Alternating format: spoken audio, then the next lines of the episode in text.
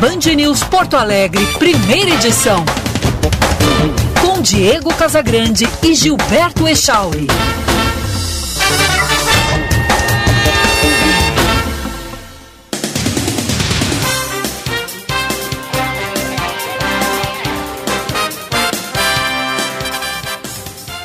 Nove e meia, bom dia, está no ar o Band News Porto Alegre, primeira edição, a partir de agora, eu, Diego Casagrande, direto de Orlando, na Flórida, estarei ao lado do Gilberto Echauri, que está no estúdio da Band News em Porto Alegre, para levar informação, análise e muita opinião para você, pelos próximos 60 minutos. Aqui em Orlando amanheceu um dia de sol, céu azul, tá frio, Fez frio, temperatura caiu durante a madrugada. Nesse momento está 11 graus.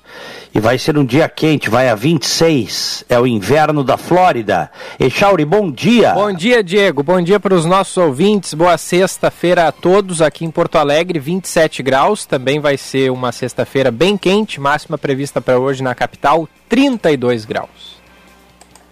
Lembrando que o ouvinte nos sintoniza no FM 99,3, também pelo aplicativo Band Rádios para smartphones, tablets ou ainda pelo canal do YouTube Band RS separado. Band RS, canal do YouTube, tem som e imagem para você. Abrimos o programa com as manchetes. Responsáveis pelo parque de diversões em Imbé, no litoral norte gaúcho, onde ocorreu o acidente com um carrinho da montanha russa, devem prestar depoimento à Polícia Civil nesta sexta-feira. Quatro pessoas se feriram após o brinquedo descarrilar e cair da estrutura na última terça.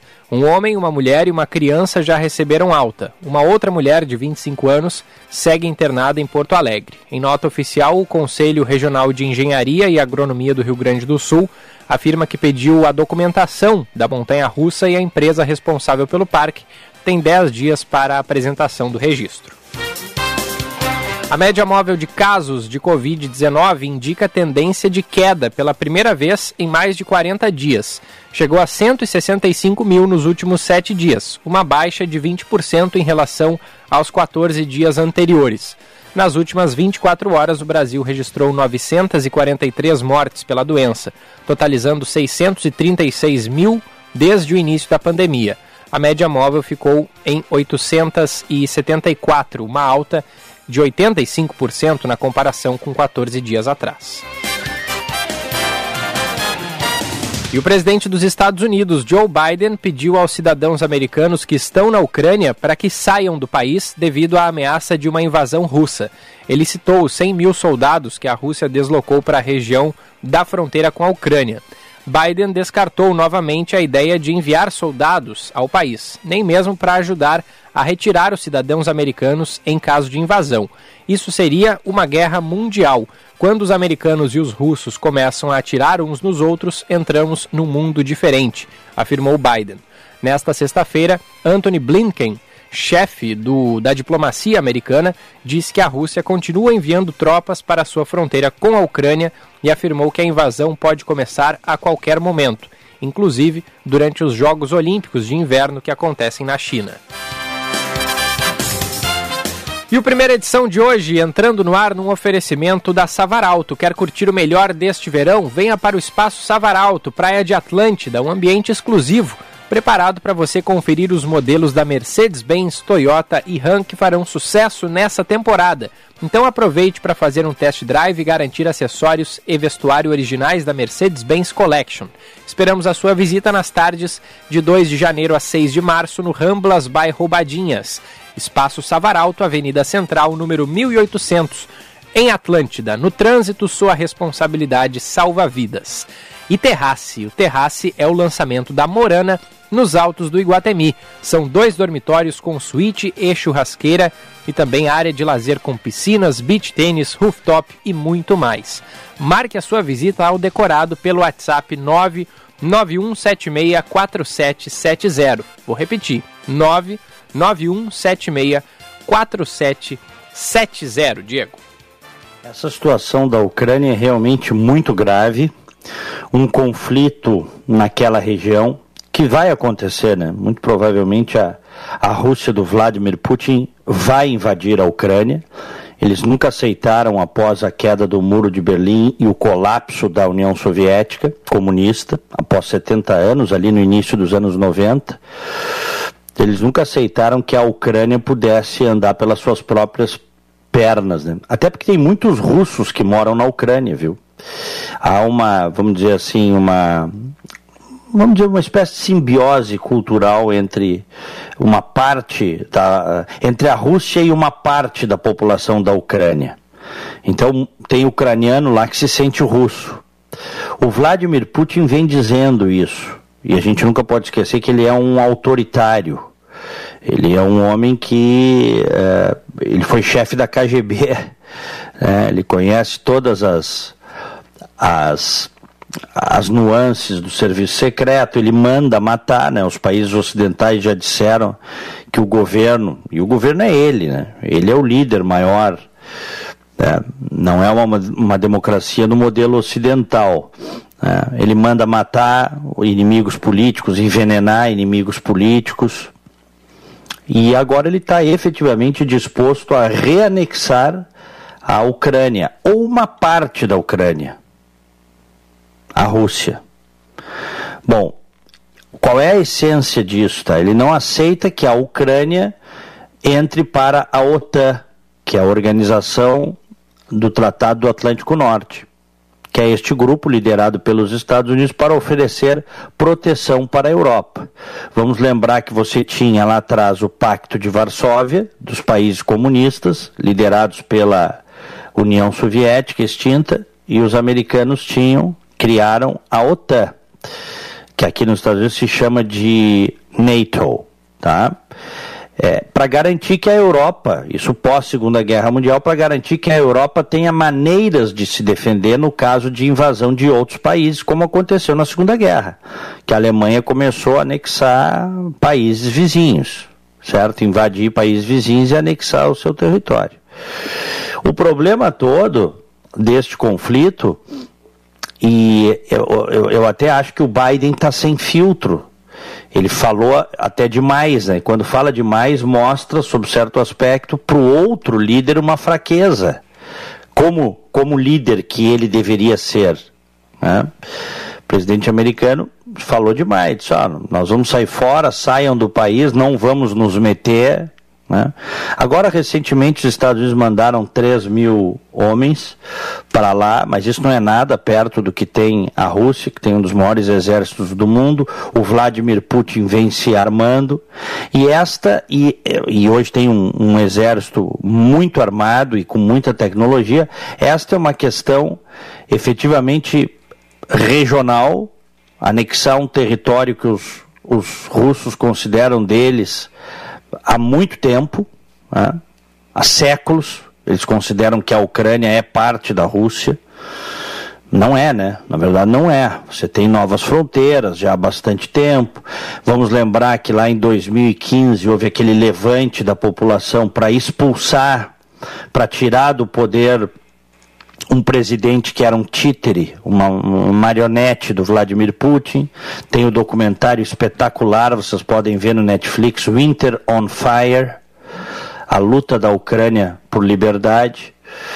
Que eles, eles chegaram ao ponto lá, tu viste? Nós já falamos sobre isso, tu assististe esse sim, documentário, sim. não é, Charles? Sim. Eles chegaram ao ponto de cercar o Congresso e botar os políticos alinhados à Rússia na lata do lixo, literalmente, né? Literalmente, a massa, a multidão pegava os políticos alinhados à Rússia e botava naqueles containers de lixo que ficam na rua, sabe? Literalmente. E muita gente morreu, dezenas de pessoas morreram. Os caras matavam as pessoas que estavam protestando. Uh, a parte da polícia alinhada uh, ao governo da época que por sua vez era alinhado ao Vladimir Putin e à Rússia, eles matavam as pessoas na rua com sniper, com franco-atiradores. Então, quem não assistiu esse documentário, Winter on Fire, assista. Só que o que, que a Ucrânia pode fazer diante de um dos maiores exércitos do mundo? Né? Muito pouco. Muito pouco, eles vão tentar resistir. O Ocidente, a própria OTAN já disse que vai ajudar. Só que o Biden declarou claramente que não quer se meter nesse conflito. Porque ele sabe que um conflito desse pode escalar rapidamente para uma guerra mundial, com duas potências que têm armas nucleares. Quem é que quer isso? Então, eles estão encarando a diplomacia americana e aqueles que fazem análise da geopolítica mundial para o governo do Joe Biden estão analisando que, embora tenha uma importância mundial essa questão, é muito mais um conflito regional secular. A Rússia querendo anexar um território que considera seu. Que eu considero equivocado, né? É, mas hum, para não resultar hum. em uma guerra, né, Diego, alguém teria que ceder, né? E não me parece que, que algum desses lados envolvidos esteja disposto a isso, pelo menos não, eu, eu, eu, acho que o, eu acho que o, o Biden está dando a entender que quem vai ceder são os americanos. O, em essência, o Vladimir Putin não quer que a Ucrânia entre para a OTAN, porque isso permitiria, do lado ali da Rússia, na Ucrânia, uh, armas de todo tipo, a, a força da OTAN e também armas nucleares, porque os países da OTAN podem ter armas nucleares. Inclusive o Putin já disse várias vezes, né, vocês quase fizeram uma guerra quando a União Soviética queria botar mísseis do lado, mísseis nucleares do lado da casa de vocês em Cuba. E por muito pouco não se foi para uma guerra. Nós também não queremos mísseis nucleares do lado da nossa casa. Ele diz isso. Não aceitamos, não vamos aceitar. E ele é um autoritário. A Rússia não é uma democracia. Agora, não sei se vocês acompanharam, se o ouvinte acompanhou, imagino que sim. Eles fizeram uma parceria com a China agora, na, nesses últimos dias, de apoio total e restrito. Rússia e China.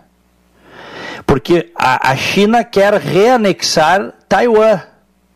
Quando houve a Revolução Comunista, liderada pelo genocida Mao Tse-tung, o Chiang Kai-shek foi para Taiwan, que era território chinês, secularmente território chinês, e criou ali Taiwan, que acabou sendo um protetorado do mundo ocidental, principalmente dos Estados Unidos. Os Estados Unidos defendem muito Taiwan. Só que os chineses consideram que Taiwan é território chinês. Tanto que o Trump, quando assumiu o governo aqui dos Estados Unidos, não quando ele assumiu, quando a presidente de Taiwan assumiu em determinado momento, o Trump era presidente, ele, a China disse, olha, não, não façam gracinha em relação a Taiwan. Taiwan é inimigo da China, tanto que eles não têm relações diplomáticas, né? É porque a China sonha com o momento em que vai reanexar Taiwan. O, o que, que o Trump fez? Ele ligou para parabenizar a nova presidente de Taiwan, para cutucar os chineses. Uhum. né? Então, só que agora, com esse acordo entre duas potências, China e Rússia, eu digo potências nucleares, né? Porque na verdade, economicamente, a Rússia não é uma potência. Tá? Tem um PIB per capita baixo, não é uma potência, definitivamente. Mas é uma potência nuclear, certo? É, e o Putin tenta, já há mais de duas décadas, restabelecer esse sentimento de império, né, esse sentimento expansionista russo. O, a China faz esse acordo agora com a Rússia porque quer o apoio da Rússia para reanexar Taiwan, que evidentemente que a Rússia deu, né? Ah, tu deixa eu eu, eu anexar a Ucrânia e fica tranquilo para anexar Taiwan. E sabe quem é que entrou nessa daí e fez uma parceria agora com a, com a China? Hum. A Argentina. Acredite se quiser, o, o Fernandes, esse, o, esse presidente kirchnerista, esse presidente é, é, argentino, que, que aquilo lá é uma salada, né? A gente sabe que ele é de esquerda, mas o peronismo argentino é uma salada. Basta estudar um pouquinho que a gente vê que a, a, os caras são extremamente confusos. Mas pendem para a esquerda, logicamente. Acreditam no intervencionismo estatal, um populismo fiscal, um populismo estatal. O, o Alberto Fernandes uh, deu apoio para a China, de certa forma, reanexar Taiwan e recebeu o apoio da China para a Argentina tomar de volta as Ilhas Malvinas. Tá bom para ti? Imagina. É, eles, até a, até o, aquela ilhota que são que os, os ingleses teve a guerra das Malvinas nos anos 80 os veteranos vão lembrar porque viveram isso né? eu era um menino adolescente naquela época a, a, a Argentina no, no final da ditadura a Argentina decidiu retomar a, a, o que eles chamam de Malvinas, que para os ingleses são as Ilhas Falklands. Que inclusive os caras falam inglês lá e tem mão inglesa nas ruas, tá, Echauri? Uhum. A Argentina diz que é, é, pertinho do território dela e ela quer, enfim, é uma, é uma disputa geopolítica. Teve a Guerra das Malvinas e acabou ficando com os ingleses. Mas no discurso para a população, todos os políticos argentinos continuam dizendo que as Malvinas são argentinas, que um dia eles esperam retomar, como se fosse importante isso, cara. O povo morrendo de fome, crise econômica. A Argentina não sai da pindaíba há décadas. É como o Brasil, assim, tem espasmos de crescimento, depois volta tudo, e os caras sonhando com reanexar Malvinas. É uma bobagem, sabe? É uma bobagem. Mas é, é, é isso. Então, assim, a, a Rússia está fazendo alianças mais amplas, fez aliança com a China. A Argentina agora aliançando com a China também.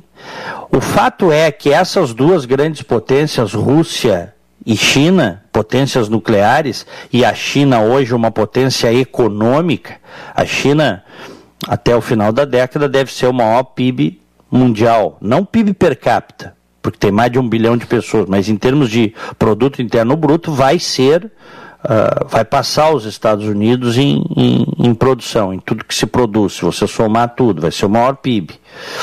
E, e o, o que está por, por trás disso? Está a hegemonia do mundo.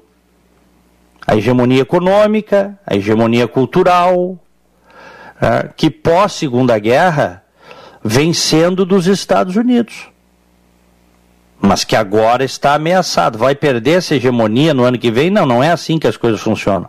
A perda de uma, de uma hegemonia econômica, cultural, política, ela, ela leva tempo para acontecer.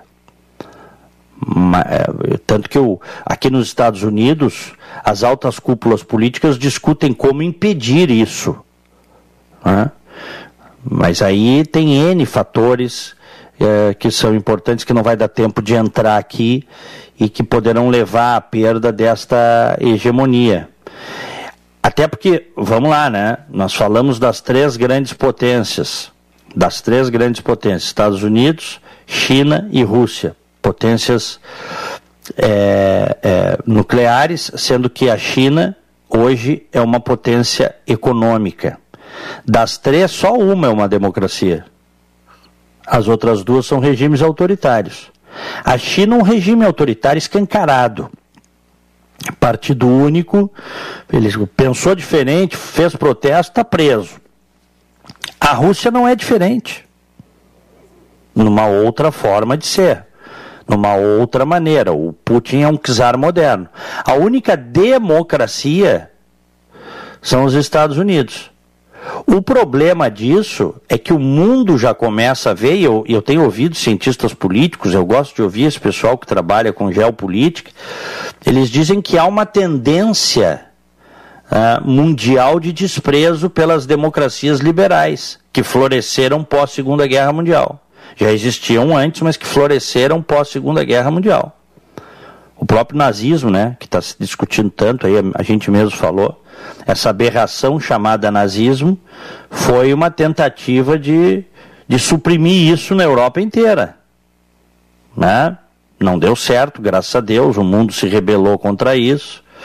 De qualquer forma, esta tentação de determinadas pessoas, grupos e países, ela é permanente. Essa tentação de você ter governos autoritários, governos fortes e botar a democracia na lata do lixo.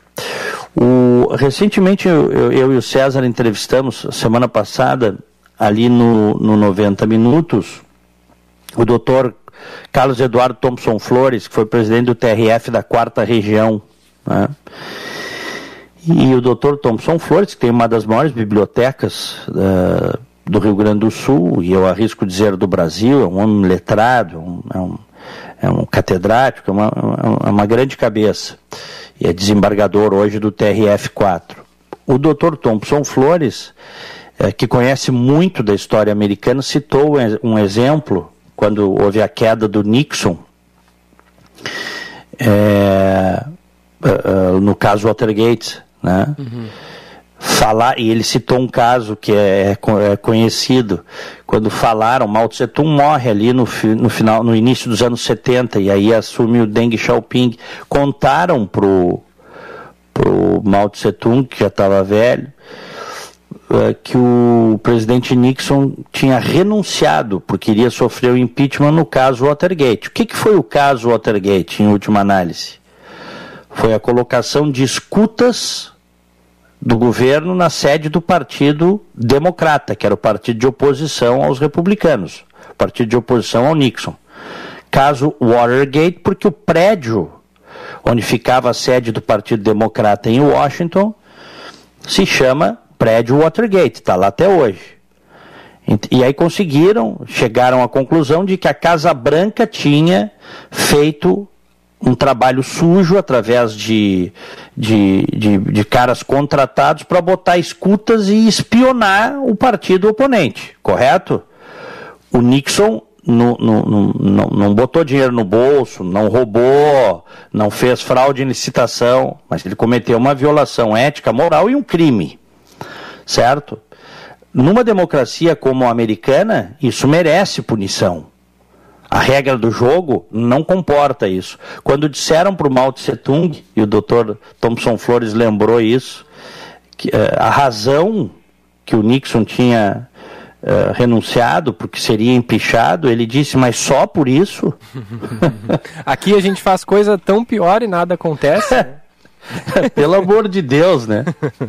Pelo amor de Deus. É. Mas é isso, por isso que a democracia americana foi e é tão importante para o mundo.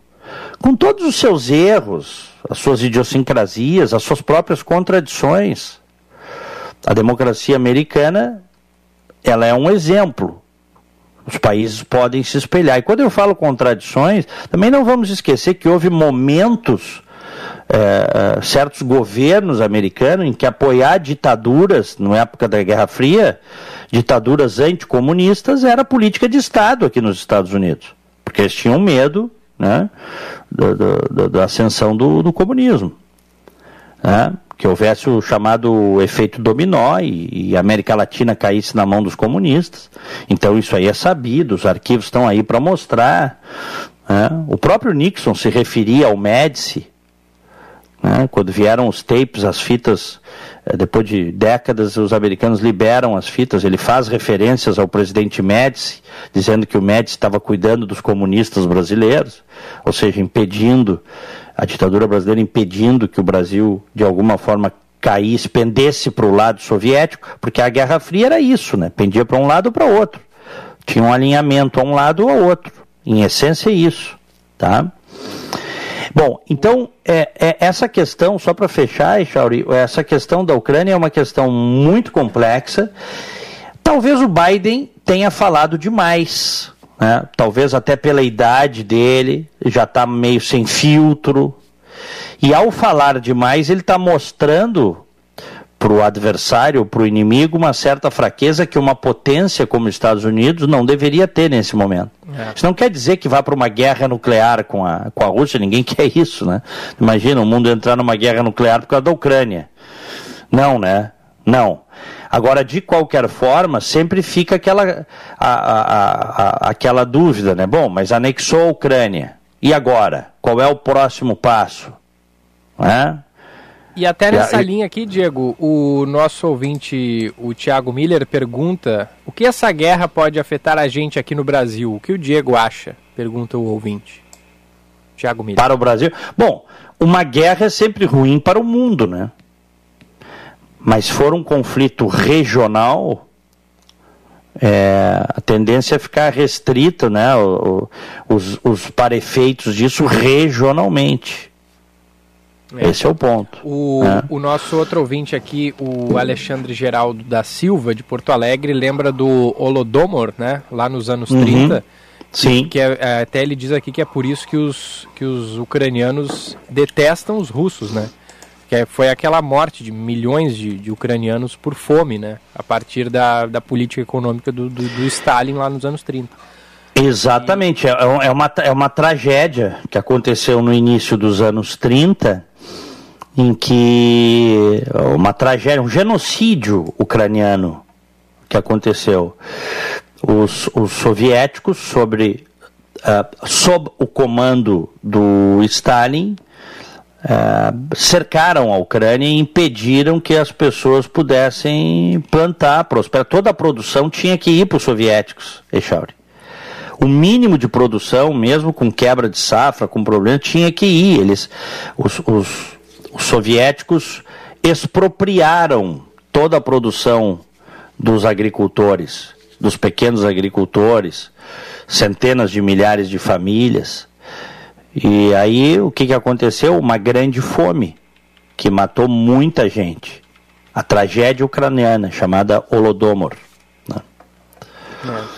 O, não, e ele está dizendo né, que é por causa disso também que os russos é, hoje, aliás, que os ucranianos não gostam dos russos, né, odeiam russo, os russos por causa disso.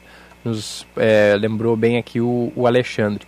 O, também tem aqui o outro ouvinte, nosso querido Mezenga, diz o seguinte: sobre esse conflito na Ucrânia, acho difícil alguma das duas potências cederem. São dois egos inflados, prevejo o pior. É, mas é como tu disseste, né? O presidente de, é, dos Estados Unidos, Joe Biden, a partir dessa fala, dá sinais de que pode ceder, né? Para evitar. Não, já cedeu, né? Guerra, né? Já cedeu, né? Quando ele manda os, os americanos saírem do. Ele mandou ontem, né? Ele disse: ó, americanos saiam da Ucrânia. Tá, mas é que ele está prevendo que pode haver uma invasão. Se houver uma invasão e o primeiro disparo for dado, Aí a coisa. Vai haver uma invasão, Echauri. Para ele chegar a esse ponto, os americanos já sabem que vai haver uma invasão. Eles estão fazendo conversas bilaterais aí tal, Estados Unidos, Rússia, França, Rússia, uh, os ingleses estão conversando, a Alemanha, está todo mundo conversando com a Rússia, mas o Putin vai invadir. E quando o Biden diz saiam daí é porque ele já sabe que vão invadir.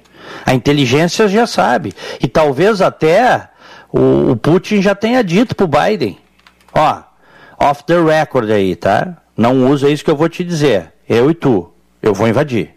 Uhum. Tô te dando a chance de não se meter nessa linha, assim. É, é pode ser. Pode ser. Então, é, se vocês pegarem assim o um mapa, ó, ó, bota, bota o mapa, tá? Da, da Europa, bota o mapa da Europa na tela do computador, tu vais ver o seguinte, tá? É, a Ucrânia é coladinha ali no oeste russo, tá? Uhum. E ela tem grande acesso, a Ucrânia, ao Mar Negro, por onde você tem rotas ali para a Turquia, para Istambul, ali você tem. Então, a pontinha ali de baixo, os russos já tomaram. Tá? A pontinha, lembra quando houve a invasão ali, porque os russos queriam acesso ao mar, né? Uhum. A pontinha ali embaixo, como é que chama aquela região ali? Tu, é, eu tô vendo aqui o mapa, não, não aparece, Diego, a... É, Deixa eu, deixa eu ver aqui, ó, peraí. Só um pouquinho que eu vou pegar, tem algumas cidades aqui, eu dei um. Ah, na, naquela, naquela pontinha ali. Ah, esse conflito ele já existe, né? Esse conflito. Crimeia, o César Freitas está me ajudando aqui. Obrigado. Grande César Freitas. Professor César Freitas, grande jornalista, foi meu professor na PUC professor César Freitas, grande jornalista, Crimeia, a península da Crimeia.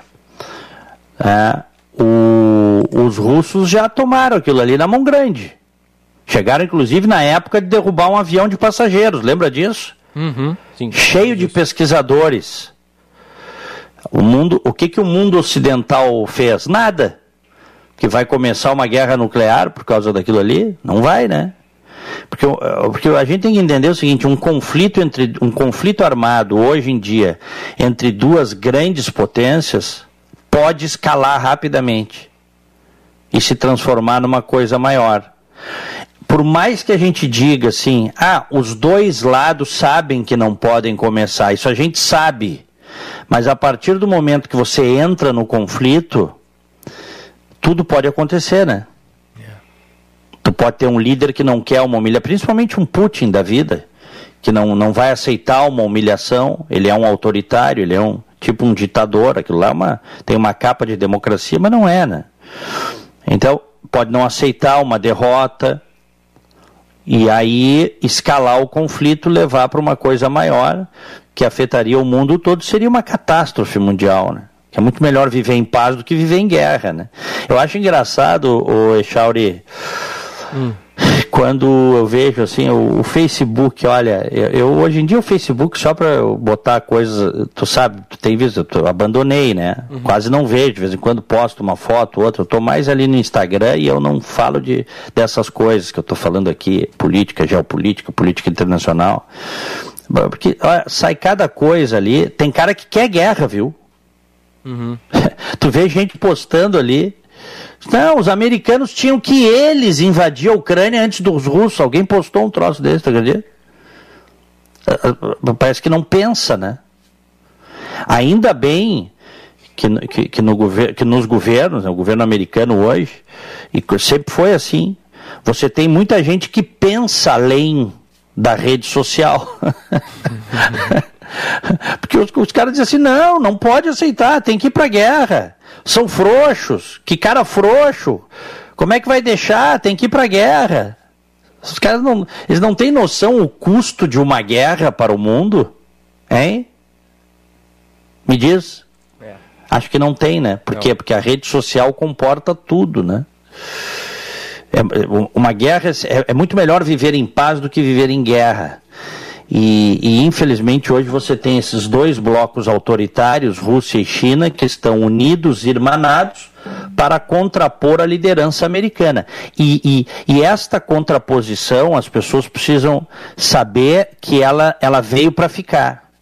Nós vamos ter décadas de contraposição, de enfrentamento econômico, de enfrentamento político. Rapidinho aí tu vais ver a China vai reanexar Taiwan. Quando eu digo rapidinho, não estou dizendo que é na manhã, não é isso. Mas pode ser nos próximos anos, nas próximas décadas, que eles nunca aceitaram e não aceitam. Que exista um, um país que eles consideram que o território é deles, né, do lado ali, sendo que eles são uma potência. E os governos destes países gostam de apresentar isso como uma demonstração ufanista de que efetivamente somos potências, sabe? Uhum. Nós retomamos aquilo que se tentou há muito tempo, ninguém, nós agora conseguimos. Chineses, orgulhem-se que nós retomamos Taiwan. Ou o Putin vai dizer para os russos, é, é, camaradas, camaradas, é, orgulhem-se né, de que nós retomamos a Ucrânia. Nessa linha, assim. Então, esse tensionamento, que não é novo, entre países, entre regiões, é, nunca deixou de existir. Ele teve amornado com a queda do muro de Berlim e o colapso da União Soviética. Mas agora ele voltou com força total. Aquilo que, é, que algumas pessoas diziam, inclu, incluindo aquele o, o o Fukuyama, né, o fim da história. Né, Fukuyama é, é, tem um livro aí que nos anos 90 foi muito comentado. Ele é um cientista político, é um economista, tal. O fim da história. Ele faz uma análise do momento e ele ele, ele diz que a, começou com um artigo, depois virou livro. Ele diz que o ponto de vista democrático liberal que as teses de economia de mercado elas venceram E que então, eu estou sendo bem objetivo, tá? E que então o mundo viveria a plenitude disso por muito tempo. Ele errou, né? Ele chamou de o fim da história. Nesse sentido, metaforicamente falando, você não vai mais ter conflitos, é, a solidariedade, a liberdade, a democracia vai prosperar contra o autoritarismo. E ele errou. Está aí o mundo para mostrar. E o que é que nos espera nos próximos anos e décadas? Muita atenção, Echauri. É, é. Tava vendo aqui, Diego, uh, os ucranianos étnicos somam 77,8% da população da Ucrânia e os russos étnicos compõem um outro importante grupo, 17,3% dos habitantes do país. E de acordo com o último censo de 2021, 67,5% da população russa declarou falar ucraniano, contra 29,6% que fala russo na Ucrânia. Ou seja, uhum. há muita influência, né? Da Rússia. Muita influência. Ucrânia, então... é, quase, quase 20%, quase um quinto se considera russo é. dentro do país, imagina. É, exato. É, é uma situação então... muito, muito difícil, né? Muito complicada Exatamente. De, de, se resolver pacificamente. Muito né? complicada, né? muito complicada, muito Especialmente complexa. na parte leste ali, mais perto da, da Rússia mesmo, né? É, e se a gente pegar o, o mapa, tá? Ah, Estônia, Letônia, Lituânia, Bielorrússia ou Belarus, como queiram, Ucrânia, Geórgia, Cazaquistão, tudo isso era a União Soviética, uhum. sob o controle da União Soviética. Hoje, com exceção da Ucrânia, de maneira geral, está tudo sob o controle do Putin. Porque os caras que estão no poder estão alinhados, entendeu, Echauri? Uhum. O, o, o, Putin não aceita nada diferente. É, o, o Putin é um, é um czar, entre aspas, né, da modernidade, né? Do mundo atual, resgatando aquele sentimento dos russos, que é um sentimento milenar de que eles também nasceram para liderar. Esse sentimento não existe só aqui nos Estados Unidos e tampouco na China. Ele existe na Rússia também. Né? A questão toda é o seguinte: qual o limite de alguém que anexa o território de outro? Qual é o limite? É. Anexou, não teve reação. E aí? Pode ser esse ou os que vierem depois dele. Porque uma das coisas é, geniais da existência humana, por mais que a gente sofra, é que as pessoas morrem, né, Chau? Uhum, uhum. Nascem, crescem, se desenvolvem e morrem. Essa é a genialidade da natureza, né? Tu imagina se as pessoas não. A gente nunca quer que as pessoas morram cedo, né? Porque isso é um sofrimento para todo mundo. Mas a, a vida, onde é que eu quero chegar? A vida tem um ciclo certo? Então, é, e o ser humano vai acumulando conhecimento, cultura e passando de geração a geração. É. Imagina se, o, se, um, se, o, se, a gente não morresse, né? Sim. Há quem diga que o homem buscará a eternidade, que o homem conseguirá buscar a eternidade.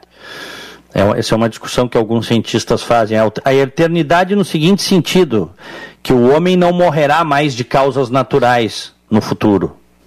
Talvez a gente não veja isso, mas no futuro pode ser que o homem geneticamente perfeito causa, ele não envelhecerá, inclusive ele, ele conseguirá conter o próprio envelhecimento através da ciência. Então hoje, se a expectativa de vida 80 anos, a tua geração poderá viver, tu que tem 25 anos, poderá viver 100 anos. E, e, há quem diga que com a engenharia genética, com as modificações, o homem poderá viver centenas de anos. Não morrerá de causas naturais. Como é que vai ser isso? Bom, para administrar sei, tá? toda essa gente, né? É, é. é. é que o homem vai explorar, é, que o homem vai explorar outros planetas, eu não tenho dúvida disso. Ah, colonizar, sim. colonizar, inclusive, o primeiro planeta que será colonizado será Marte, Charles. É.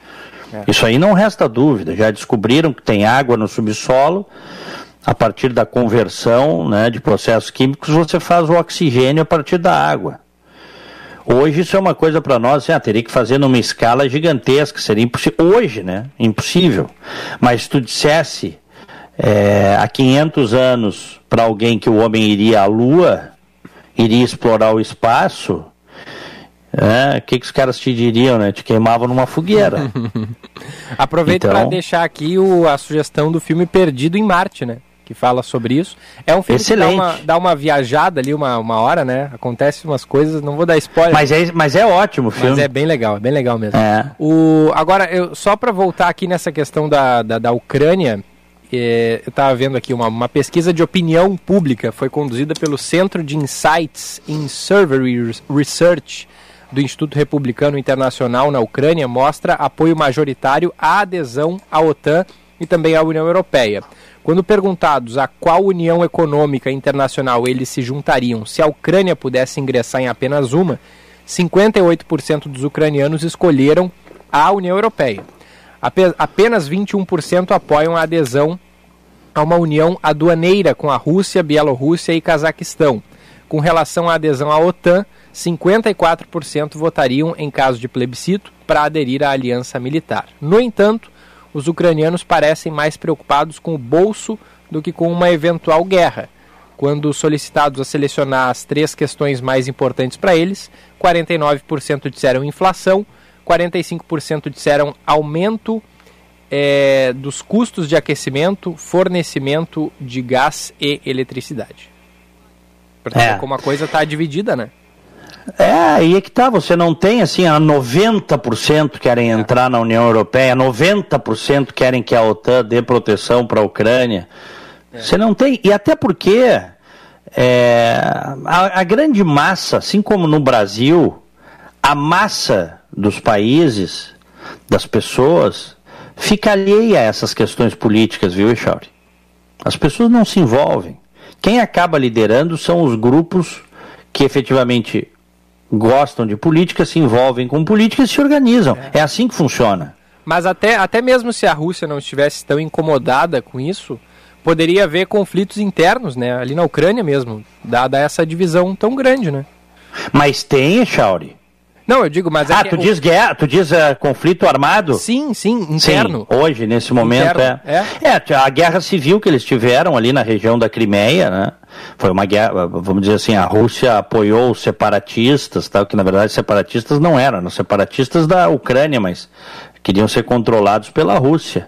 E você vai ter, se a Rússia efetivamente invadir a Ucrânia, vai haver uma, resi uma resistência é, mas não tem muito o que fazer, né? Contra um dos maiores exércitos do planeta, bem armado como está hoje o, o, exército russo. Né? É. Não, e, e no meio disso tudo, o presidente brasileiro, Jair Bolsonaro, vai à Rússia se reunir com o Vladimir Putin. Óbvio que ele não planejou isso em função do que está acontecendo, está planejado essa viagem há muito tempo. Só que tem muita gente dizendo o seguinte: olha, não é a hora de cancelar esse negócio, postergar esse negócio. Imagina ele tá lá e começa o conflito com ele lá. Bah. Aí sim. Hein? Não, e o pior não é isso. Sabe o que, que é o pior de tudo isso? É deixar o microfone. partido? Não, claro, deixar o microfone pro Bolsonaro opinar sobre a questão da Ucrânia. Aí nós estamos ralados, Charles. É, aí, aí, os caras vêm Sabe-se lá o que vai sair. Sabe-se lá o que vai sair, né? É. é. Mas é, a Rússia é um parceiro comercial brasileiro, né? Compra proteína brasileira em larga escala. Então, no aspecto das relações econômicas, não dá para abrir é, mão dessa o, parceria. Mas o, a China também é, e as alfinetadas é. que o governo deu na China. Então, é. também não dá para ir muito atrás. Mas, Echauri, as alfinetadas que eles deram na China foi essa aula, é, essa ala ideológica bolsonarista que está no governo, porque o Bolsonaro, quando foi na China, lá só faltou lustrar o sapato do Xi Jinping. certo? É, é uma coisa meio assim, é meio doida, né? Tem um discurso para um grupo específico que está com a faca nos dentes, e aí tem outro discurso mais amplo. É ou não é? É. O, tem um ouvinte aqui, Diego Reginaldo de Canoas, perguntando é, o que, que tu acha, como tu acha que estaria tudo isso caso o Trump ou o Bush estivessem na presidência dos Estados Unidos? Tu acha que eles não cederiam? Como fez o Biden? É, o, o, é, o, Trump, nesse aspecto, o Trump é uma incógnita, né? O Trump é seria uma incógnita, porque o Trump gostava do Putin, elogiava o Putin publicamente. A imprensa americana, inclusive, criticava muito o Trump por isso, dizendo que o Trump queria abrir resorts, hotéis na Rússia, e que os russos ajudaram, através de hackers, o Trump na sua eleição. Certo? Uh, uh, enfim, através da, da, da, desse conhecimento né, que, que a Rússia tem é, de TI. Né? Então, eu não sei uh, o, que o, o que o Trump faria, porque até porque o Trump também é um isolacionista, viu, Echauri? O Trump não ganhou a eleição falando isso é, e depois governou dessa forma, assim, não querendo rolo com ninguém, olhando para dentro dos Estados Unidos. Make America Great Again, olhando para dentro, aspecto econômico, tá? Então, um pouco preocupado com essa geopolítica internacional, sem querer conflito. Inclusive, nesse aspecto, Trump, que se elegeu pelo Partido Republicano, ele não é um republicano clássico, muito pelo contrário. Ele não é. Por isso que as alas tradicionais do Partido Republicano não gostavam do Trump também. A maior parte já cedeu ao trumpismo mas algumas poucas alas resistem ao trumpismo por isso, porque é meio biruta de aeroporto, assim, não é aquele conservadorismo republicano tradicional, entendeu? E o Bush? O Bush eu já acho que seria diferente, muito menos por ele, mas muito mais pelos assessores dele. Tanto que o Bush teve coragem de fazer uma guerra no Iraque usando aquela justificativa mentirosa das armas de destruição em massa, né? Ele teve coragem. E hoje já vários analistas dizem que o objetivo dos americanos geopolítico naquele momento era dar uma resposta à agressão do 11 de setembro, Chauri. É. Do 11 de setembro Eu... de 2001. E mostrar para o mundo que os americanos teriam a capacidade de ir a, a qualquer lugar, impor as suas, a, a, a sua lógica em qualquer lugar e o, e o clima naquele momento era propício a isso. E também aí tem outras teses, né? A indústria armamentista ganha muito com isso. Os americanos pegaram os poços de petróleo, né? D dividiram entre, entre a Europa toda. Várias empresas entraram no Iraque para explorar o petróleo, porque o Saddam Hussein, na época, sempre fazia chantagem com o mundo, né? E o Iraque é um grande produtor de petróleo. É o que eu te falo, a política de Estado americana ela, ela tem as suas contradições também. Na guerra Irã-Iraque, que foi uma guerra que teve nos noticiários nos anos 80, olha a loucura, tá? Uh, os islâmicos radicais, os xiitas, tomaram o poder no Irã. Correto? Os americanos formalmente apoiavam o Saddam Hussein no Iraque contra o Irã, na guerra Irã-Iraque. Mas clandestinamente vendiam armas para o Irã. Tipo assim, se matem vocês dois. Troço doido, né? Uhum. Essa foi a política de Estado americana naquela época, naqueles anos 80. Tanto que teve o escândalo Irã contra. Então tu tem, tu apoia um país contra o outro numa guerra, mas vende para o outro armas secretamente. Sim. É, foi uma operação secreta conduzida pelos Estados Unidos, né? E é a mesma coisa nos anos 80, quando os russos invadiram lá o, o Afeganistão, quem é que os americanos apoiaram? Os Mujahedin, é uma espécie de embrião do Talibã, certo? Então, de certa deram armamento para os caras, deram os mísseis Stinger para os caras, que depois, agora, uh, recentemente, quando da invasão lá do Afeganistão, eu digo recentemente, foi na década passada, os caras estavam usando mísseis uh, Stinger dos anos 80, que os americanos tinham dado para lutar contra, contra os russos, contra os soviéticos. Então, é um quebra-cabeça, né? É uma coisa é, complicada, é complexa. O que eu acho que qualquer pessoa de bom senso deve não querer é um conflito que se espalhe. Conflito sempre é ruim. Se, se as pessoas acham que as restrições que a Covid impôs ao mundo nos últimos dois anos são drásticas, elas não têm noção do que seriam as restrições no caso de um conflito mundial, Echauri. É. Falta tudo. A minha mãe, a minha mãe lembra, a minha mãe nasceu em 37. No Brasil, que estava alheio, o Brasil entrou no, na Segunda Guerra no, no, no, fim da guerra, mais para o fim da guerra. Tá? Aliás, uma, havia uma ala brasileira que queria o alinhamento aos países do eixo, ao nazismo. Havia bolsões de nazismo no sul do Brasil, certo? Felizmente o, o Getúlio Vargas se reuniu com o Roosevelt, acabou ganhando a, a siderúrgica nacional como prêmio, mas o que teria sido dito era tipo assim, ou tu tá com a gente ou tu tá contra a gente. Nós não vamos, os americanos queriam usar o Nordeste brasileiro né, como, como base, mas nós não vamos aceitar qualquer alinhamento aos países do eixo, vocês vão ser nossos inimigos. E o Getúlio Vargas entendeu bem isso. Tem piscina, tem piscina em Santa Catarina com uma suástica no fundo. Te mando a reportagem. É, eu, le eu lembro. Tu lembra disso? Não, eu lembro disso. Pomerode. Uma, uma coisa, uma coisa disgusting, né? Nojenta. É. é.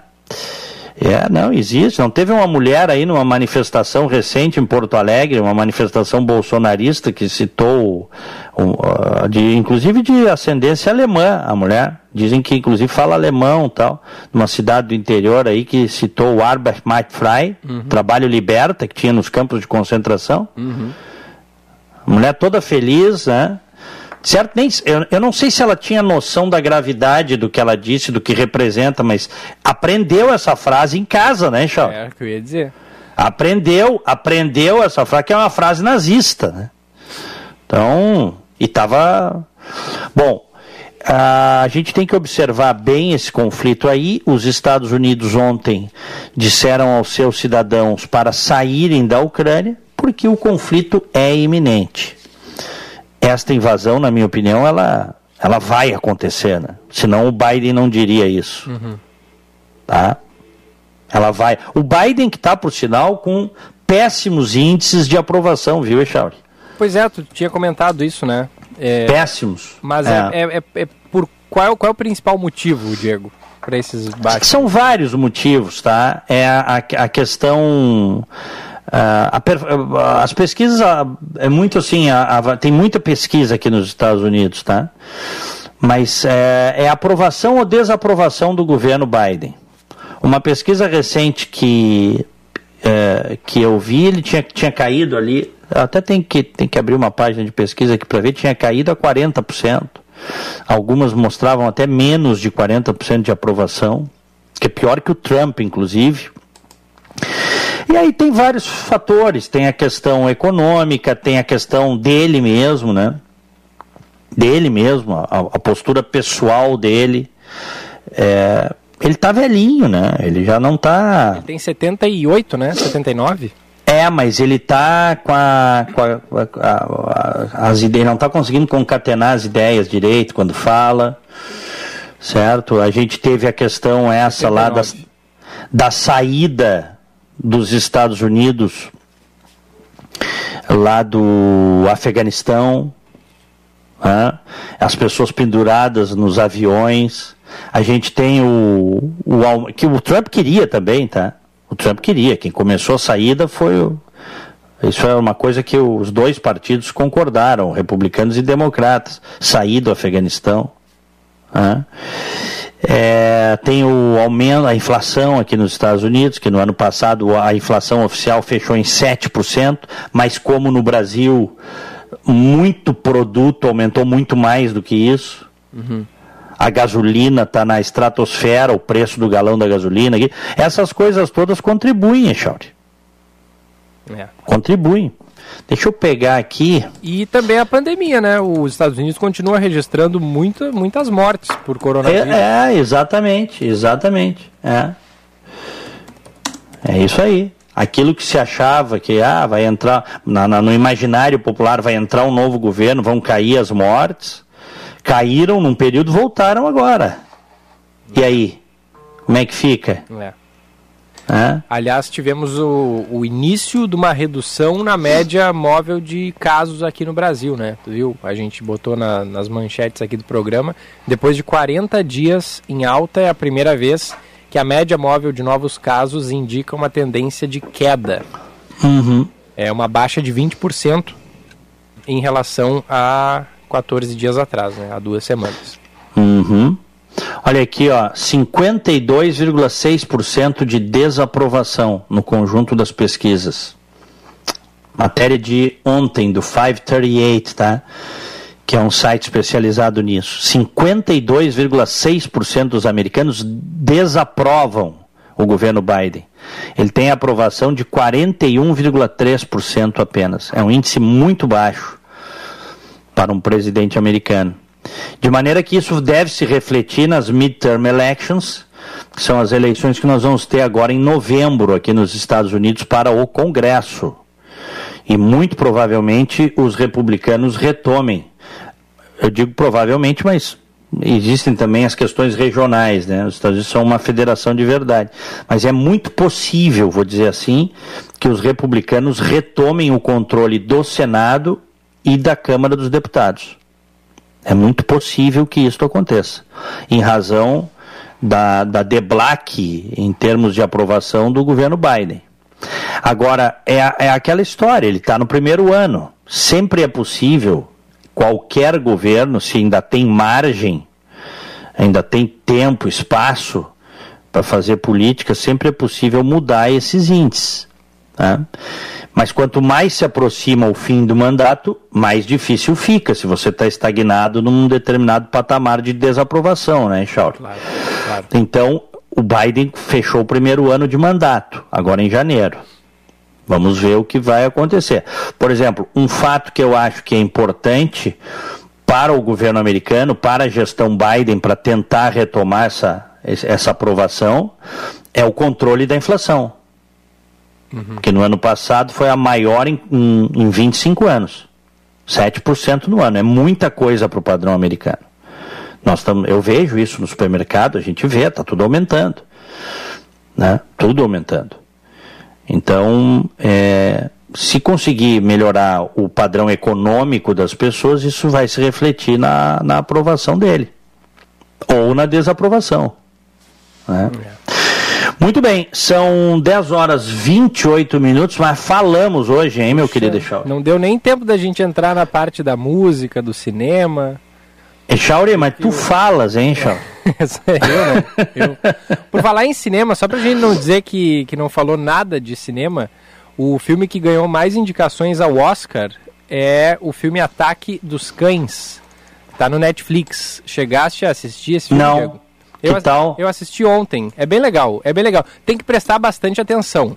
Tem que ficar bem atento aos detalhes, porque se tu assistir assim meio que olhando o celular, respondendo o WhatsApp, sabe? Aí tu não, tu, tu, tu, tu não entende ah, o, que, o que acontece no final.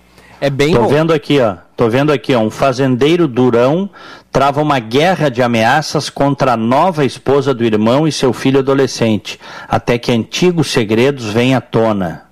É, é um the Power que... of the Dog. Bom, já mudaram completamente o nome é. no Brasil.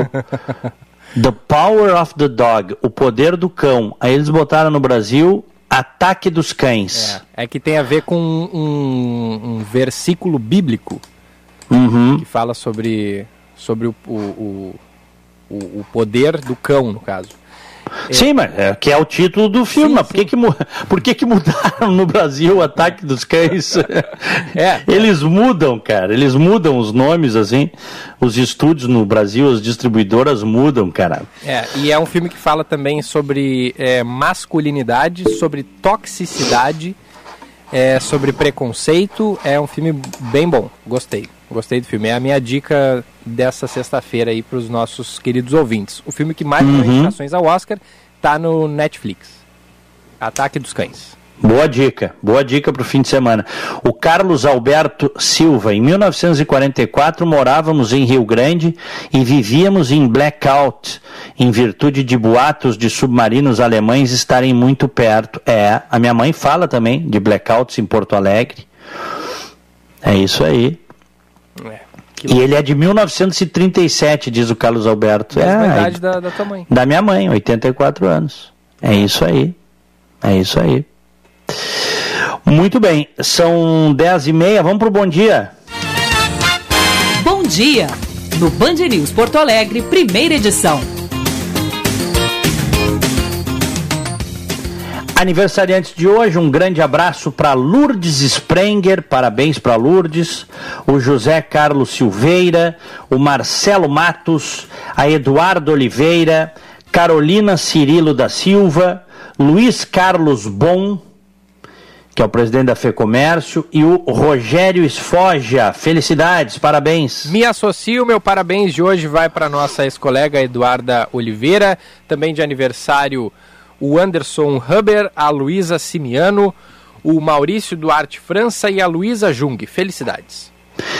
Echauri, um grande abraço para ti e para os ouvintes, uma excelente sexta e um final de semana maravilhoso. Abração, Diego, bom fim de até segunda.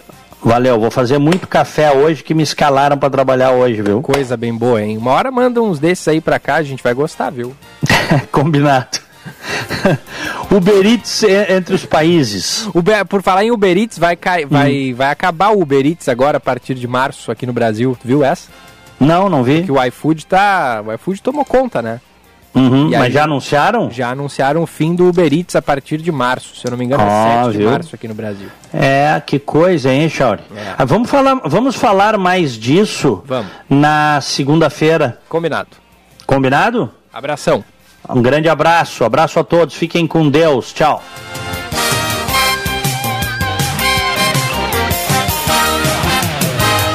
10 e 32, primeira edição aqui na Band News FM segue até às 11 horas da manhã. Logo mais, a partir das 11, tem o Felipe Vieira no comando do Band News Porto Alegre, segunda edição.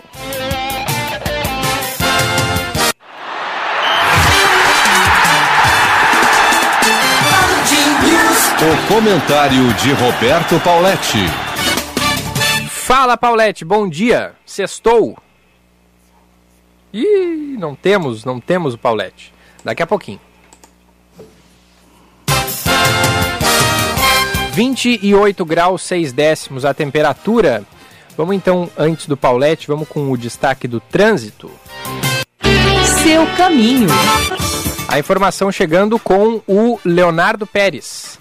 Gilberto e ouvintes da Band News, atenção para acidente que aconteceu agora há pouco entre caminhão e moto na Avenida Teresópolis, ali pela perimetral, próximo ao número 2983, após a travessa Marechal Borman, no sentido aos bairros. A IPTC está no local, assim como a Brigada Militar. Tem lentidão agora na Teresópolis pela perimetral, passando a Teresópolis, chegando na Nonoai, a situação é mais tranquila, seguindo assim pela Cavalhada. O sentido norte da Teresópolis está fluindo sem nenhuma dificuldade. Você dá o exemplo e a empatia no trânsito vai adiante Detran e Governo do Rio Grande do Sul, novas façanhas.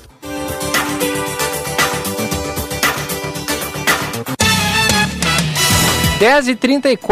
Achei que o Paulette estava aqui na linha 2, mas o homem entrou no estúdio da Band News, rapaz. Bom dia, Paulette, tudo bem? Bom dia, tudo bem? Boa sexta-feira. Igualmente para todos nós. Muito quente na rua amigos. já? Tá quente. Eu tô de moto hoje, tá quente, mas não tão quente quanto a semana retrasada. É, e aí de moto, bom que vai pegando um ventinho também, né? Vai pegando um ventinho, mas vai sempre ligado, para quem tem moto, sempre ligado. Os caras que andam de carro aí, pessoal das motos, não é muito chegado em moto, né? É, eles vão esmagando o cara no cantinho, né? tem que cuidar. Não, às vezes, às vezes até nem é culpa, porque o, a gente fica num, num ângulo difícil de ser visualizado, né? é, também tem. E aí o risco é do, do cara da moto, né? É. Viu que lá em São Paulo eles deram início àquela faixa aquela faixa é, contínua da moto, só que agora ela não está mais no canto esquerdo, porque ali dava muito acidente. Agora ela está entre faixas Isso, de, de, de, dos, dos, carros na, na rua mesmo. É uma boa, hein? Na direita é que não pode ser. Não pode, né? Porque a direita é onde tem mais, é, mais falta de atenção dos motoristas que fecham em direção ao, ao meio-fio. É, é. Então, essa, eu gostei dessa faixa. Vamos ver se vai funcionar. Agora, os motoqueiros têm que ajudar também.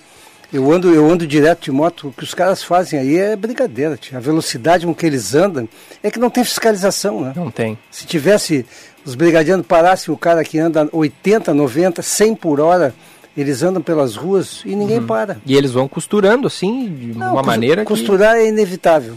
Mas, mas... Agora não a 60, 70, 80 por hora, né? É. Mas o que diz o código lá de trânsito não é que a moto ocupa o mesmo, tem que Sim, ocupar o mesmo espaço do teria carro? Tem que andar na mesma faixa. É. Mas aí, né, vai fiscalizar como? Vai. vai... Né? Não, não tem como. Tem que ser aleatório. Tem que ser aleatório, tem que ser. Tem que isolar o. O, o, o brigadiano que está na rua e vê o cara fazendo o movimento errado, ou com a descarga aberta, por exemplo, para. É. É isso que a cidadania passa por isso também, né? Mas vamos lá, Paulette. Inter e Grêmio, o que, que a gente tem Olha, eu estou muito animado com esse final de semana. O Grêmio joga com o Juventude, o jogo duro. Aliás, o Juventude precisa pontuar. Juventude só tem dois pontos, só jogou bem contra o Internacional até agora. E é um adversário que tem que ser atacado. Eles, a gente já viu que contra time pequeno, tendo que atacar, eles vão mal. E o Grêmio, para o torcedor, para o torcedor gremista, ele tem um atrativo muito bom, porque o, o Mancini quer o Lucas Silva e o Thiago no meio campo. O torcedor já não quer. O torcedor eu acho que quer o Matheus Henrique e o Vijaçante. Então o Mancini tem que tomar essa decisão. O titular do Mancini é o que irá jogar contra o Mirassol e o Grenal. Esses dois jogos a gente sabe, são chaves. Se o Mancini, por exemplo, perde o Grenal, empata com o Mirassol, mas mesmo assim classifica, ele vai cair. Porque o torcedor do Grêmio está com tolerância baixíssima com ele e com razão. Porque o time não está jogando. O time para a Série B, a meu ver, é muito bom. Mas não está jogando. E só tem essa dúvida no meio-campo, porque eu acho que o Nicolas tomou conta da lateral esquerda agora. Uma das grandes esperanças para o torcedor gremista esse ano também é o Benítez, né, Paulette? Que a gente sabe que ele tem uma qualidade ali, tem uma técnica, mas me parece que a questão física é o grande, a grande dúvida nesse jogador, né? Pois é, mas passa muito pela vontade do jogador. Ele tem 27 anos. Pô, o cara de 27 anos que disser que tem problema físico, jogando uh, num clube como o Grêmio, que tem todo o recurso médico e tecnológico, é porque ele não quer jogar. É. Então, o, se o Benítez quiser jogar, ele vai ser a solução, porque ele é um bom jogador. Ele é um, o enganche que o argentino fala e que o Grêmio não tem. Eu tenho certeza que ele será a solução do Grêmio, mas passa por isso que tu está colocando, por essa dúvida. É, ele completou uma partida inteira pelo Grêmio e isso não acontecia desde agosto do ano passado. É, eu sou amigo particular, a gente diz amigo particular é meio redundante. Eu sou amigo do, do Denis Abraão há muitos anos. Uhum. O Denis está entusiasmado com ele diz que ele está treinando bem, com vontade. Ele e o Diego Souza, aliás, que estão treinando com muita vontade. Eles querem fazer o Grêmio escapar logo dessa, desse inferno que ele se meteu. É. Mas não, não, não tem mais time trouxa, né? Não dá para pensar não, que a Série B tá jogada por e. isso que... que todo mundo tem que estar tá ligado em 220, é, né? É, tem, tem que, que jogar todo jogo como se, for, se fosse a final. Só com camisa não sobe, né? Não, não vê o Cruzeiro. Não, não tem como. É. E no Inter, Paulette, o, chegou o Gabriel, né? O volante do Corinthians. Olha, eu, eu não teria trazido o Gabriel, muito menos o Bruno Gomes. Mas ele está aí e vai ser titular. Por que, que ele vai ser titular? Porque só o Medina acha que Dourado e Lisieiro podem jogar. São dois jogadores lentos, jogadores laterais que não tem passe longo. Só o Medina. E aliás, eu tenho lido alguns colegas é, dando. Não, estão muito rápido pressionando o Medina. Não, não estão pressionando rápido coisa nenhuma, Gilberto e amigos. O Medina, ele disse que viu 40 jogos do Internacional por, por gravações.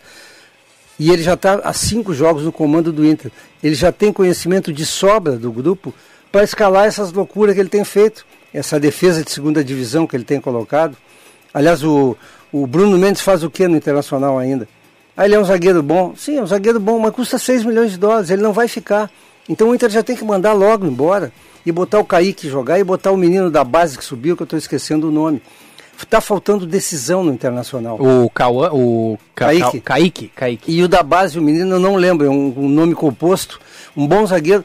Tem que botar a jogar. A lateral esquerda tem problema. Ah, o Moisés, ninguém gosta do Moisés. Eu não acho ruim, mas ninguém gosta do Moisés. O Inter, além de pagar pelo Moisés, não bota a jogar o, o Tauê Lara, que é, um, que, é, que é uma esperança, e acha que o, o, o Paulo Vitor é insuficiente. Pô, mas bota o Tauê Lara a jogar. A gente vê os grandes times do mundo aí jogando com meninos. O Barcelona tem um menino de 17. É. O Santos tem dois jogadores de 18 anos. O Internacional não bota em campo. Por quê? Porque o Medina é um treinador limitado, para quem não sabe, começou a ser técnico em 2018, carreira curta, em time pequeno. O time maior que ele pegou foi o Tajeres de Córdoba, que é o América de Minas, da Argentina. Uhum. E ele está sentindo o tamanho do Internacional. Ele precisa de ajuda. Futebol ele entende. Ele precisa que o Papaléu, vice-presidente do Inter, ajude. Porque o Brax não vai ajudar nada, porque o Brax também não sabe nada. Mas o, o Papaléu tem que ajudar. Esse cara não pode ficar escalando o time do jeito que tem. Se ele me der o time, eu escalo o time melhor do que ele botou até agora, Gilberto. Olha só, Paulette, boas notícias. O Gustavo Maia volta a treinar após a Covid-19, né? Já vira uma opção. E o Rodrigo Moledo apareceu já em atividade com bola. Então. É, eu, eu sou amigo do Roberto Rutten, o médico que operou o, o Moledo, e, o, e eles com o Moledo clinicamente está recuperado. Se o Moledo voltar com a 80% que ele jogava, Pô, ele sozinho vai arrumar a defesa. Já resolve, né? Porque o Cuesta precisa de um cara bom do lado dele. O Cuesta está falhando muito também. E esse Bustos entrando, é impossível ser pior que o Heitor, o Inter já fica com um time razoável. Tem que acertar o meio campo só. E, e, e é fácil. O Gabriel vai ser titular, do lado dele bota o Bosquilha, bota o Edenilson, bota o Tyson, tá feito o meio campo do Inter. É. E o centroavante, aquele lá, Paulette, o Wesley Moraes? Grandalhão, é. Como, Eu... é que jogou, como é que ele jogou no, no último jogo? Eu não vi o jogo do Inter. Não jogou bem. Contra o Novo Hamburgo. Não jogou, mas da forma que o time joga, um time do Internacional inseguro, o Benfica falou isso muito bem na transmissão do jogo. O Inter está inseguro, então o que, que acontece? Ninguém arrisca nada. Esse jogador é bom jogador. Pô, ele chegou na seleção brasileira, ele foi bem avaliado na Premier League para ser contratado lá e pelo Tite. Ele não pode ser ruim, né? Ele tem um problema sério, que ele tem 3 centímetros de atrofia numa perna.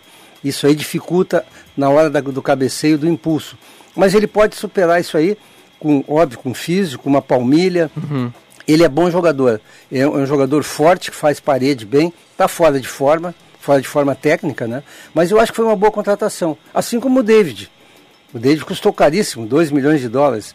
Para nós aqui no Brasil é muito dinheiro. Uhum. Mas é um bom jogador. O que o Inter não tem até agora é treinador. É. Pode ser que o Medina é, faça amanhã contra o Caxias algo que ele não fez até agora. É. O, agora, por falar em amanhã, amanhã tem um, um joguinho meia boca, né? Chelsea e Palmeiras pela final do Mundial. O que, que, tu acha, né? Paulette? Jogaço. Eu vou jogar no Palmeiras. E não é, e não é por, por, por ser brasileiro, porque eu não sou desse aí, eu não sou fanista nesse aspecto. O, me parece que o Palmeiras tem um ótimo, me parece não, o Palmeiras tem um ótimo treinador, um estudioso, sabe que o Chelsea é melhor e ele vai ter, terminar achando um, uma alternativa. Ontem no apito final eu até brincava, se eu fosse treinador do Palmeiras, qual é o defeito do Chelsea? Não tem nenhum, né? todos os jogadores são bons. Talvez a parte física, porque eles meio que cansaram contra aquele Al Hilal. É, alguma coisa tem. O time é uma máquina.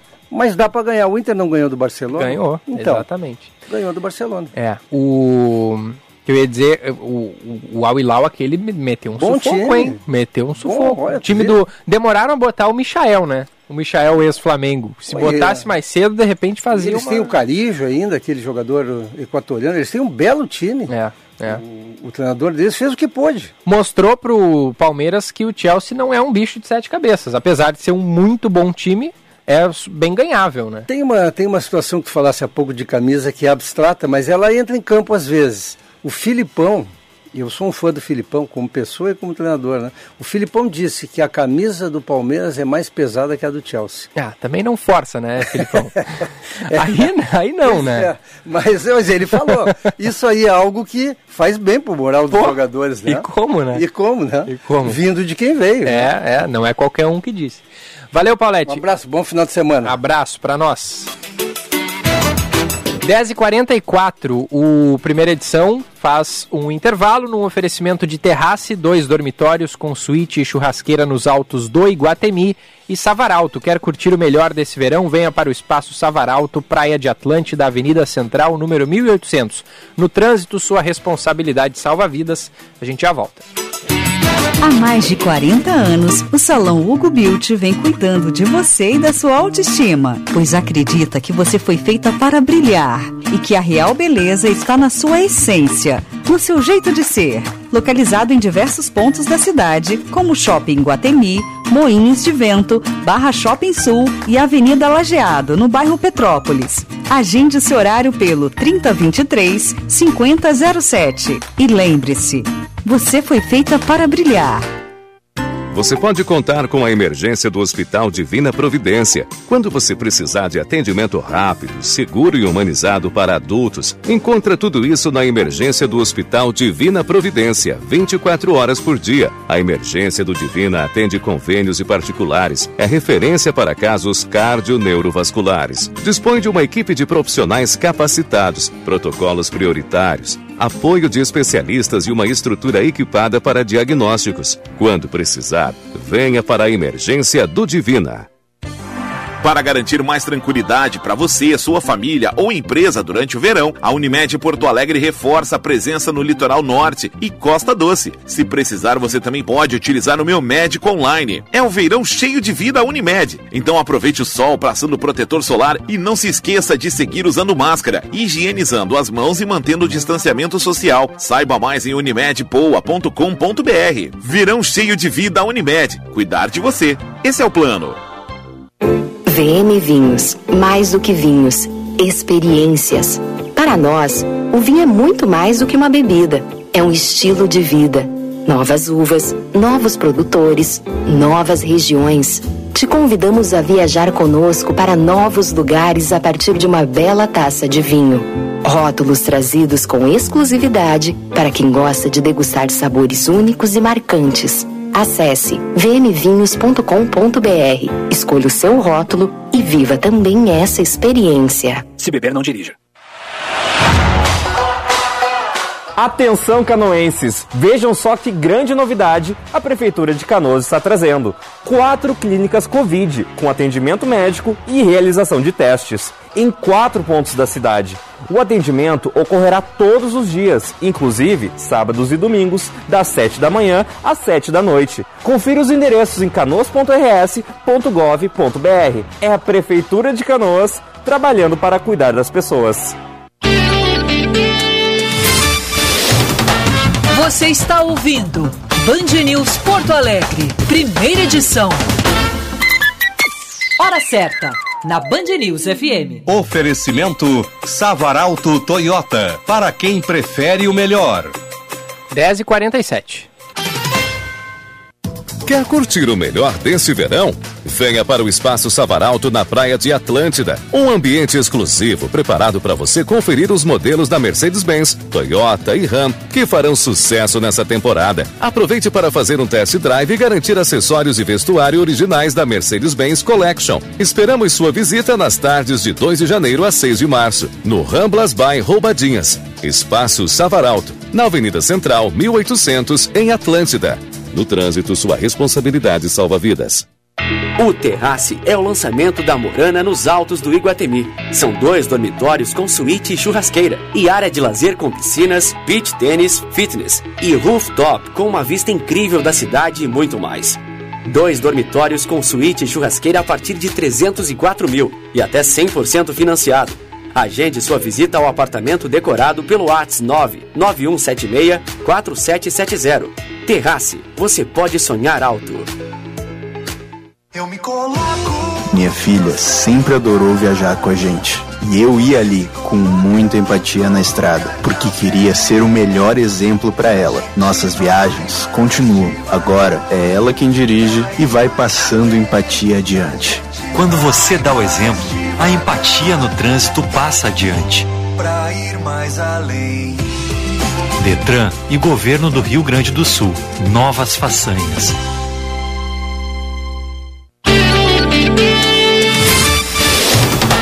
Você está ouvindo Band News Porto Alegre, primeira edição.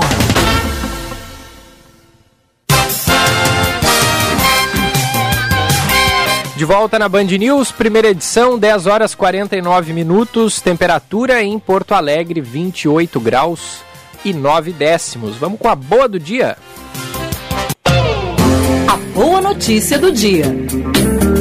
Oferecimento Unimed Porto Alegre. Cuidar de você. Esse é o plano.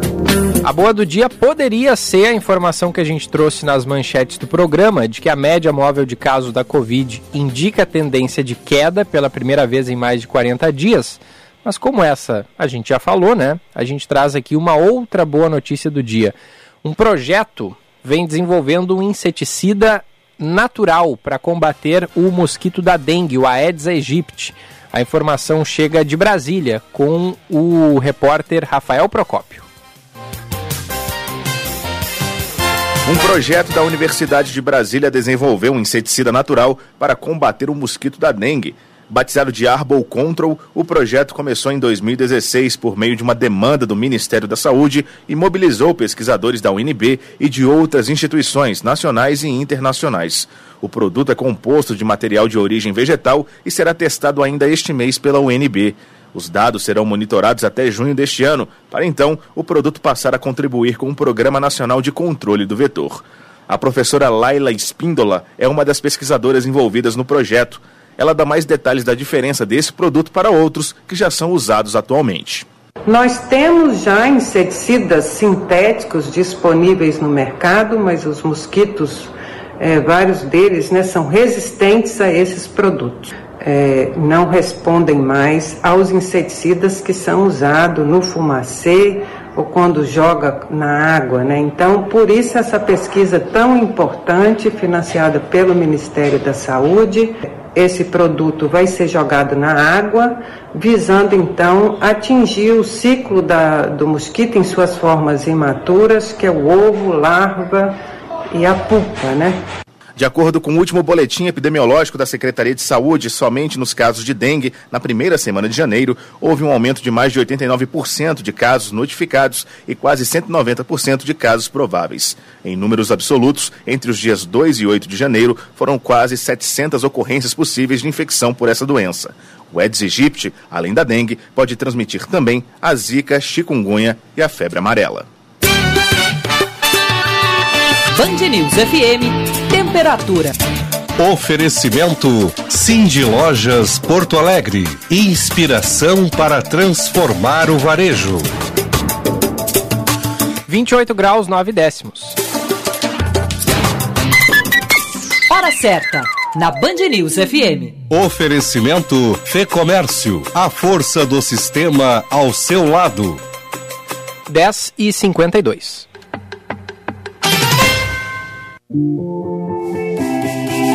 Associe-se ao Sim de Lojas Porto Alegre e aproveite a parceria com a Ativa Medicina e Segurança do Trabalho. Deixe sua empresa em dia com as obrigatoriedades e adequações do E-Social, com preços especiais, além da facilidade na emissão de laudos e exames. Faça a adequação ao E-Social. Sim de Lojas Porto Alegre, inspiração para transformar o varejo. Última chamada para quem quer estudar Direito na FMP, a melhor faculdade privada do Rio Grande do Sul. Vestibular em 16 de fevereiro. Não perca tempo e venha para a faculdade que mais aprova no exame da ordem. Direito é na FMP. Acesse o site fmp.edu.br. FMP. Direito por excelência. Direito para a vida.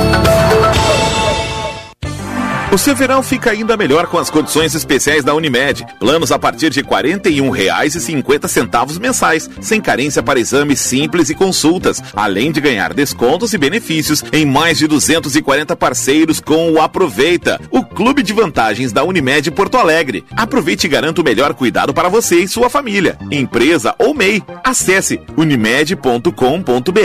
Unimed, cuidar de você. Esse é o plano.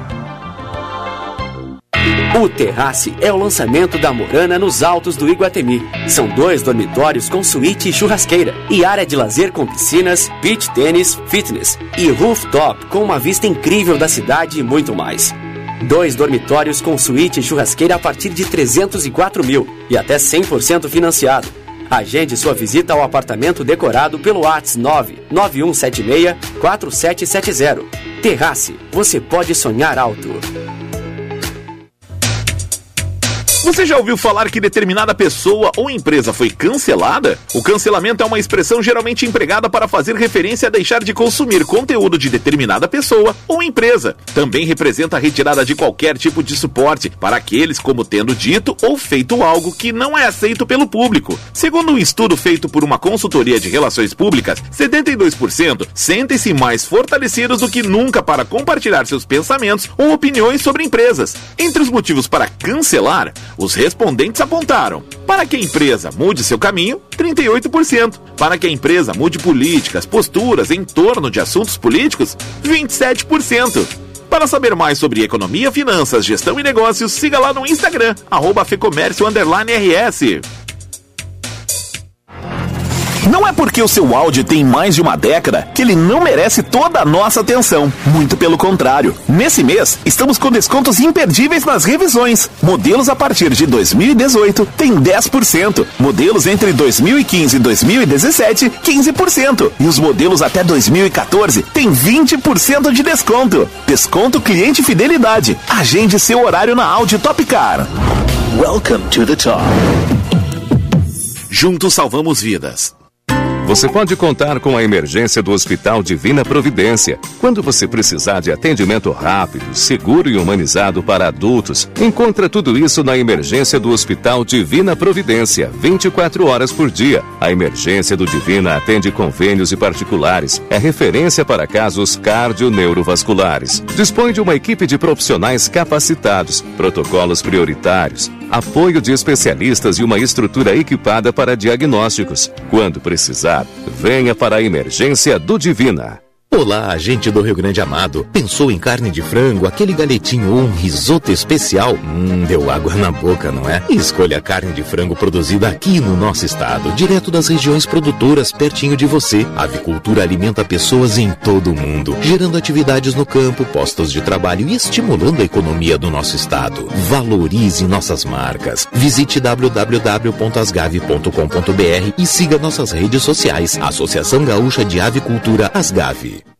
O Terrace é o lançamento da Morana nos altos do Iguatemi. São dois dormitórios com suíte e churrasqueira e área de lazer com piscinas, beach tênis, fitness e rooftop com uma vista incrível da cidade e muito mais. Dois dormitórios com suíte e churrasqueira a partir de 304 mil e até 100% financiado. Agende sua visita ao apartamento decorado pelo WhatsApp 99176 4770. Terrace, você pode sonhar alto. Curta o melhor do verão em todas as estações. Faça Unimed com condições especiais. A partir de R$ 41,50 mensais, você faz um plano para você e sua família, empresa ou MEI, sem carência para exames simples e consultas. E ainda tem um ano de prontofone grátis, um serviço de orientação em saúde por telefone. Aproveite e comece a ter hoje mesmo o melhor cuidado. Acesse unimed.com.br. Unimed, cuidar de você. Esse é o plano. Venha no Tartone desfrutar os deliciosos pratos do almoço Fatile com preço promocional. No fim da tarde, o happy hour com espumante e as irresistíveis brusquetas. E à noite, o inesquecível jantar romântico ou com a família. Tartone Restaurante, italiano de cardápio e alma. Bourbon Country, Galpão Food Hub ou ligue 9 9615 87 84. Vacina é saúde, vacina é proteção. Cuide de quem ama com todo o coração. Vacina é saúde, é sinal de respeito. Vamos lá, criançada! Coragem no braço, amor no peito. Vacine suas crianças entre 5 e 11 anos. Vacinação infantil Covid. Coragem no braço, amor no peito. Governo do Rio Grande do Sul. Novas façanhas na saúde. Agronotícias, com Cissa Kramer. A pior estiagem dos últimos 17 anos nas lavouras gaúchas já tem repercussão também na cidade. Um exemplo é a carne de frango. Aproximadamente 70% da produção brasileira está concentrada aqui, no sul do país. E a quebra na safra de milho e de soja na região deve encarecer a ração para os animais. Os avicultores terão que comprar de outros estados cerca de 3 milhões de toneladas só de milho. frango e ovos devem ficar mais caros. Como explica José Eduardo dos Santos, diretor executivo da Associação Gaúcha de Avicultura. Qual é a alternativa do setor? É repassar gradativamente né, esse valor para o preço final do produto para poder continuar produzindo. Agronotícias. Oferecimento Asgave, carne de frango. Valorize as marcas do nosso estado. Seu caminho. Destaque final do trânsito, Leonardo Pérez. Movimento nas rodovias, agora na 290, para quem se desloca no sentido Eldorado do Sul, sobre a ponte do Rio Jacuí, movimento mais carregado. Agora, sentido de Porto Alegre está fluindo sem nenhuma dificuldade, assim como na chegada à capital pela ponte do Guaíba. Na BR-116, tem trecho de retenção em Canoas, na altura da Praça do Avião, no sentido interior, até a ex-86, passando o perímetro. A situação é tranquila também, seguindo assim por Esteio, Sapucaia do Sul e também São Leopoldo. São Leopoldo tem aquele movimento mais tradicional, carregado sobre a ponte do Rio dos Sinos, mas sem lentidão. Se o mundo mudou, sua história também pode mudar. Faça sua pós-graduação EAD na Unisa, com isenção da primeira mensalidade. Confira o polo mais próximo em unisa.br. EAD Unisa, aqui a história é outra. E o Band News, primeira edição, fica por aqui num oferecimento de terrace, dois dormitórios com suíte e churrasqueiras nos altos do Iguatemi e Savaralto. Quer curtir o melhor deste verão? Venha para o espaço Savaralto na praia de Atlântida, de 2 de janeiro a 6 de março, no Ramblas, bairro Roubadinhas. Avenida Central 1800. No trânsito, sua responsabilidade salva vidas. Vem aí o Felipe Vieira com o Band News Porto Alegre, segunda edição. Muito obrigado pela sua audiência. Excelente sexta-feira. Você ouviu Band News Porto Alegre, primeira edição.